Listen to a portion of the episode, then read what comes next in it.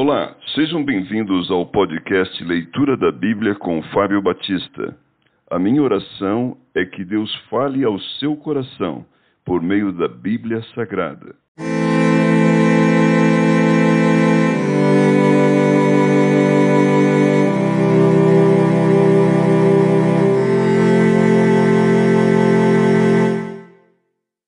Oséias capítulo 5 Repreensão contra sacerdotes e príncipes. Ouvi isto, ó sacerdotes, escutai, ó casa de Israel, e dai ouvidos, ó casa do rei, porque este juízo é contra vós outros, visto que fostes um laço em mispa e rede estendida sobre o tabor. Na prática de excessos os aprofundastes, mas eu castigarei a todos eles. Conheço a Efraim e Israel não me está oculto, porque agora te tens prostituído, ó Efraim, e Israel está contaminado. O seu proceder não lhes permite voltar para o seu Deus, porque um espírito de prostituição está no meio deles, e não conhecem ao Senhor.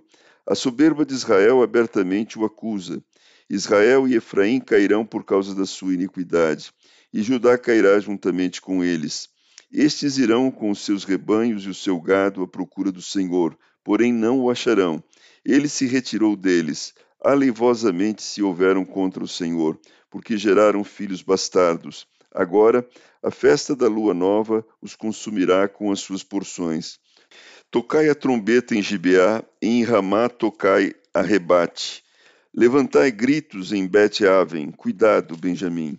Efraim tornar-se-á a assolação no dia do castigo entre as tribos de Israel. Tornei conhecido o que se cumprirá, os príncipes de Judá são como os que mudam os marcos. Derramarei, pois, o meu furor sobre eles como água. Efraim está oprimido e quebrantado pelo castigo, porque foi do seu agrado andar após a vaidade. Portanto, para Efraim serei como a traça, e para a casa de Judá como a podridão. Quando Efraim viu a sua enfermidade e Judá a sua chaga, subiu Efraim à Síria e se dirigiu ao rei principal que o acudisse.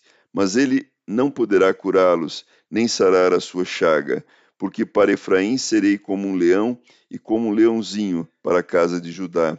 Eu, eu mesmo os despedaçarei e ir-me-ei embora, arrebatá-los-ei e não haverá quem os livre. Conversão insincera. Irei e voltarei para o meu lugar, até que se reconheçam culpados e busquem a minha face. Estando eles angustiados, cedo me buscarão, dizendo: